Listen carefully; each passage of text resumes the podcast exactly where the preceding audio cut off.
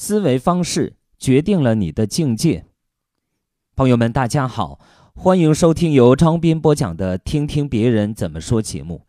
今天的节目跟大家分享发表在微信公众号“励志故事”上的一组小故事，非常具有启发性。曼德拉曾经被关押了二十七年，受尽虐待。他就任总统时，邀请了三名曾虐待过他的看守到场。当曼德拉起身恭敬地向看守致敬时，在场所有人乃至整个世界都静了下来。曼德拉说：“当我走出囚室，迈过通往自由的监狱大门时，我已经清楚，自己若不能把悲痛与怨恨留在身后，那么我仍在狱中。原谅他人，其实就是升华自己。”夜市里有两个面线摊位，摊位相邻，座位相同。一年后，甲赚钱买了房子，乙仍无力购房。为什么？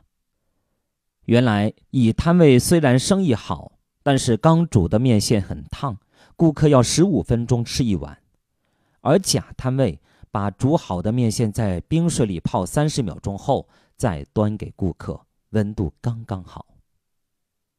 为客户节省时间，他才会向你靠近。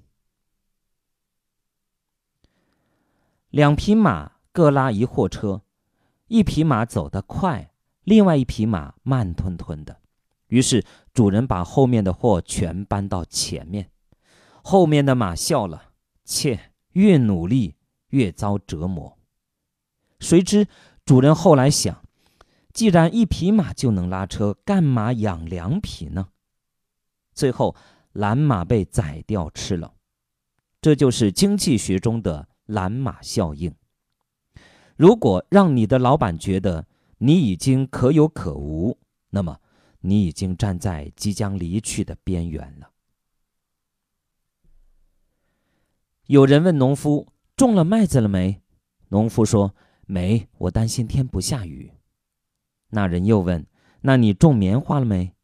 农夫说：“没，我担心虫子吃了棉花。”那人再问：“那你种了什么？”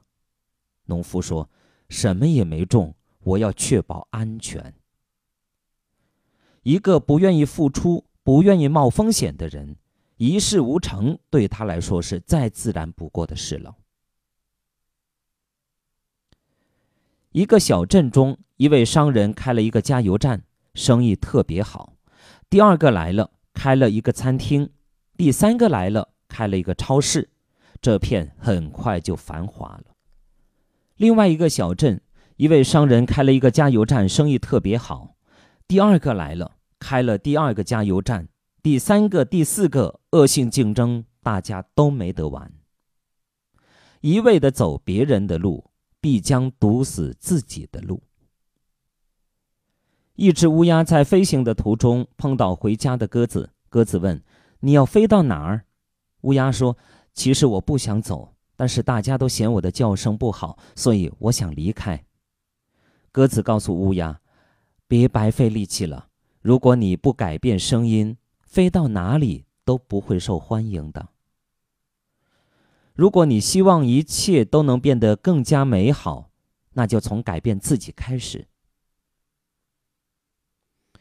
一户人家有三个儿子，他们从小生活在父母无休止的争吵当中，他们的妈妈经常遍体鳞伤。老大想，妈妈太可怜了，我以后要对老婆好一点。老二想，结婚太没有意思了，我长大了一定不结婚。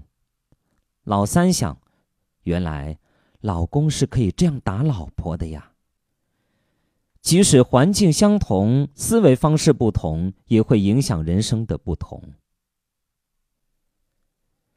野猪和马一起吃草，野猪时常使坏，不是践踏青草，就是把水搅浑。马十分恼怒，一心想要报复，便去请猎人帮忙。猎人说：“除非马套上辔头，让他骑。”马报复心切，答应了猎人的要求。猎人骑上马，打败了野猪，然后又把马牵回去，拴在马槽边。马从此失去了原先的自由。你不能容忍他人，就会给自己带来不幸。人骑自行车，两脚使劲踩，一个小时也只能跑十公里左右；人开汽车，一脚轻踏油门，一个小时能跑一百公里；人坐高铁，闭上眼睛，一个小时也能跑三百公里；人乘飞机，吃着美味，一个小时能跑一千公里。人还是那个人，同样的努力，不一样的平台和载体，结果就不一样了。好，亲爱的朋友们，感谢大家收听由张斌播讲的《听听别人怎么说》节目。刚才与您分享的是发表在微信公众号“励志故事”上的一组小故事。思维方式决定了你的境界。感谢大家的收听。